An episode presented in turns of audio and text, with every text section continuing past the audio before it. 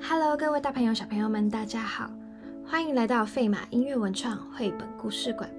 每周五中午十二点，陪你一起听音乐。我是 Nancy 老师。这周我们要导读的经典绘本是史特拉文斯基的芭蕾音乐剧《彼得洛西卡》。史特拉文斯基一八八二年出生于俄国，一生有三大著名的芭蕾舞剧：《火鸟》《春之祭》《彼得洛西卡》。上次有带大家听。火鸟的故事，这次要导读的也是史特拉文斯基经典之作。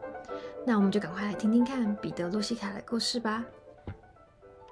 这天一大早，天空就飘下皑皑白雪，圣彼得堡广场上雪白一片，美不胜收。堆积在地上的白雪晶莹剔透，像星星一样闪闪发光。木偶剧场就矗立在广场的对面。今天是狂欢节的最后一天。今年狂欢节的气氛出奇的冷淡，冷风不断钻进人们的衣裳内，也钻进了面具里。人群停留在烤香肠和炸甜面团等摊贩前的时间也变得特别久。变戏法的、杂耍的，也比平时更爱蹦蹦跳跳，因为他们可以借机取暖，生怕一停下来就会冻僵。就连舞者也不例外。冷风好比一把锋利的剑，而音乐就像一团点燃的火。观众卖力的鼓掌，只不过在这冰冷的寒冬中，似乎感觉不到到手的存在。脸上留着浓密灰色胡子的剧团团长，总是挺着大肚子坐在剧场的角落，严密监控剧场的内的一切。他的姿态令人望而生畏，眼神让人有些害怕。手中有一条很大的蕾丝手帕，仿佛是他的护身符。快坐好，今天的演出。保证精彩！在正式开演前，舞台上跑出一个奇怪的家伙，他身上罩着一件红色连帽斗篷，脸上蓄着山羊胡，像木偶般被一根丝线牵着，不断的跳上跳下。他把自己当成团长，吹毛求疵的管东管西。他要大家都坐好，前面几排不能有空位，迟到的不准进来，以免打扰演出。他不断的吆喝着。生怕有哪个地方被忽略，小朋友们都很害怕这个穿红色斗篷的家伙会走下舞台，牵起他们的手，把他们带到从来没有人去过的黑布幕后面，那个令人害怕的陌生地方。这个木偶也和其他剧场的木偶不太一样，这些木偶都很滑稽，小朋友们都想靠近去摸摸看，但这个木偶却令人感到不安和畏惧。突然。这个奇怪的家伙正经八百的宣布：“表演开始！”表演总算隆重的开始了。有声音从舞台后方传来，这是一个有点悲伤的故事，是关于年轻人彼得洛西卡的故事。把头抬起来，你们看到了吗？他在高空中正坐在一条绳索上，他是飞鸟。云朵和飞兔的朋友，彼得洛西卡的头上戴着一顶尖尖的帽子，脖子上有一个好大的领结，和他的心一样大。他的手上还拿着一把神奇的伞，这把伞有时明亮如白昼，有时又阴暗如黑夜。彼得洛西卡的心灵就像小孩和诗人一样柔软，而他的心胸也很宽大，就和领结一样大。他也还有很大的。愿望及梦想，太阳、月亮和星星都知道，他们是彼得洛西卡最好的朋友，因为他们常常带着他在新的高空中翱翔。圣彼得堡的屋顶上有时候会在他下方呼唤他：“彼得洛西卡，彼得洛西卡！”就像狂欢节的诸多面具、热腾腾的烟、变戏法的人，还有音乐，都在深深的呼唤他。彼得洛西卡，彼得洛西卡，他但他总是望向远方，看着天空，等待着。彼得洛西卡望着天空，等待美丽的舞姬现身。舞姬几乎每天都会在一根丝线的牵引下，从云端降落，跳一支优雅的舞。他来了，皎洁如明月般，长发用稀有的丝绸缎带梳子拢起来。坠饰的黑鸟羽毛，让它旋转时显得更加轻盈。他的衣服上有用世界上最珍贵的印度针法绣出的美丽图案。每次舞姬一出现，彼得洛西卡的心就会蹦蹦蹦狂跳不已，就像杂耍艺人似的跳上跳下，只差没有放声唱歌。那奔放的热情，就算是冰天雪地也会瞬间融化。冬天深深的寒冷之手，即将要让位给春天夫人的繁花之手。舞姬的心也会为彼得罗西卡狂跳不已，因为她是那么的优雅、梦幻、高贵，而且与众不同。不过，舞姬每次都会突然在彼得罗西卡的眼前消失。彼得罗西卡找了又找，但舞姬仿佛从人间蒸发一样，只有观众才知道他在哪里。他躺在自己的房间里的床上，那张靠近落地窗、上面有朱母贝装饰的樱桃木床上。舞姬躺在那儿，望着冬日的花园，树上看不见一片绿叶，就连新芽都还未冒出。秃秃的树干盖着厚厚的白雪，但他已经幻想着金色的百合就要开了。草地上即将有蝴蝶飞舞，森林里其他的动物也和它一样。期待着春天来临。有一只雕在船尾呼唤着舞姬：“跟我来吧，我们一起去森林里奔跑。”但舞姬依旧痴痴望着遥远的地方。他是否在寻找彼得洛西卡的身影呢？不是，舞姬其实在寻找的是一个英俊的年轻人黑木偶。在一根丝线的牵动下，黑木偶正在舞台上跳舞。舞姬以前跟黑木偶跳过舞，那是在一个星光点点的夜里。舞姬爱黑木偶，但她也爱彼得洛西卡。她很矛盾，难以选择。彼得洛西卡很爱舞姬，在他的脑子里充满了梦想，但是他的头上只有那顶尖帽。黑木偶的头上则是戴着昂贵的穆斯林头巾。彼得洛西卡的脖子上系着和心一样大的领结。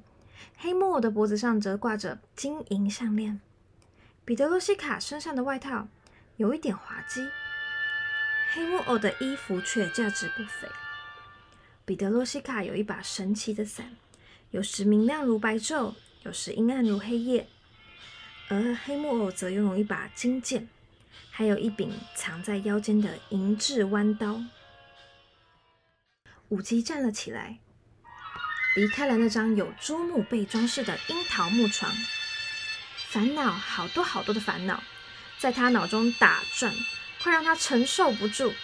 一只年轻的麋鹿呼唤着他：“跟我来吧，我们一起去森林里奔跑。”可是他的脑袋早已被思绪占领，听不见任何声音。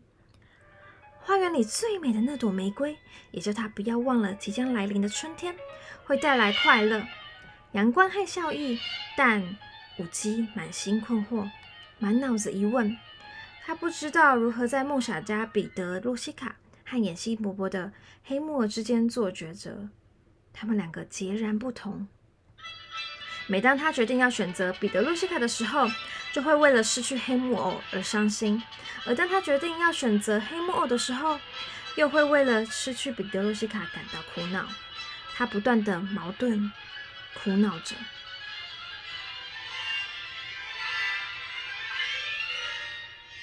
为什么一定要我做出选择？我根本没办法静下心来好好思考。舞姬的焦虑情绪在剧场内蔓延开来，看得入迷的观众也受到感染。就在这个时候，仿佛有一股暖风注入冬之末，狂欢节也到了舞台上。每个人都被这突如其来的景象吓了一跳。天空蔚蓝，布幕雪白，树上冒出了数不清的小绿芽，动人的旋律填满了剧场内每一寸空间。突然间，一个脚穿红鞋、身穿绣金蓝衣的木偶雀跃地翻滚出场。他自在的行动，身上没有丝毫隐线的成影。他拿着一把蓝色的伞，当做降落伞。跟现场的大小观众打招呼，仿佛在说：“中场休息时间，大家喘口气吧。”你们没听到广场上的喧嚣吗？没闻到烤香肠和炸甜面团的香味吗？没听到杂耍与变戏法的叫喊声吗？保姆们边跳着舞边想着猎人。大熊跳着舞，心里想着他们被迫远离的森林。吉普赛人围着萤火跳舞，车夫和马夫也在跳舞。圣彼得堡广场上，所有戴着面具的人全都在跳舞。大家笑吧，尽情的笑吧。再过一会儿，布幕就要拉起。彼得洛西卡有点悲伤的故事，即将再度吸引你们的目光，牵动你们的心跳。布幕拉起，蔚蓝的天空顿时消失不见了。狂欢节穿着红鞋，踮起脚尖离开了舞台。新芽不再争相冒出。乐声也改变了音符，炸甜面团和爱情的甜蜜滋味变淡了。保姆们继续埋手工作，大熊静静地回到可怕的铁笼中。吉普赛人围绕着的跳舞萤火也熄了，车夫与马夫都不见了，面具纷纷被摘下，摆回原位。狂欢节已经接近尾声，蓝天变成了黑夜，灰黑、漆黑、墨黑。变得比所有的黑夜还要黑，在这最深的黑夜中，欢乐化为永恒的沉睡与悲伤。屋顶下阴郁的屋舍，隐约预告了悲伤的结局。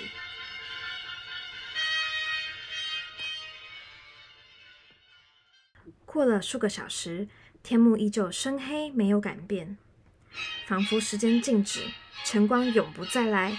原先背景中的美丽宫殿也消失了踪影。我们在一个贫穷的社区里，黑木偶穿着军服，珍珠和刺绣遮住了黑扣子和盔甲。他垫着脚，悄悄演进，隐约可以看见弯刀的刀柄，准备要展开杀戮的双手。藏匿在柔美的大片荷叶边绣着，他担心失去心爱的舞姬，心怀不轨，带着一抹冷笑，踩着死亡的脚步，慢慢靠近他的情敌彼得洛西卡。彼得·洛西卡感觉到末日将至，但他没有逃跑，反而向小凶手弯腰致意，似乎在寻求一个解脱。蝴蝶惊慌地展开飞走，他不想目睹犯罪过程，不想见到鲜血的红。在他的印象中，只认识罂粟花与玫瑰诱人的红。黑木偶有盔甲保护，彼得·洛西卡却只有一把丝伞。黑木偶手中握着弯刀的刀柄。彼得·洛西卡则紧握着他的伞，不是明亮如白昼，而是阴暗如黑夜的伞。斑驳的墙壁和灰暗的窗户都在看着一场腥风血雨的决战就要发生了，就要发生了。观众屏气凝神，哇！一个小朋友为彼得·洛西卡悲伤的故事哭了起来。但其实这是一个看似悲伤，却又不会太悲伤的故事。你们看，观众席上另外一个小朋友高喊：“彼得·洛西卡在屋顶上！”哎，大家全都抬头仰望天空，在两只含情脉脉的鸽子旁边，在月亮的东南方，彼得·洛西卡出现了。他没有死，他只是飞到了屋顶上方。戴着尖帽的彼得·洛西卡很快乐，吹着银色的号角，从屋顶上方低头往下望，向准备离去的狂欢节以及剧场内的大小观众道别。今天的故事就到这里。如果是第一次听到彼得·洛西卡的朋友们，可能会觉得这是一个有点悲惨的故事。但如果仔细听史特拉万斯基里的创作，你会发现他的旋律都用得非常的幽默滑稽。那今天就到这里。如果对更多音乐绘本有兴趣的爸爸妈妈们，欢迎订阅我们的频道，并开启小铃铛，才不会错过最新影片的通知哦。那我们下次见，拜拜。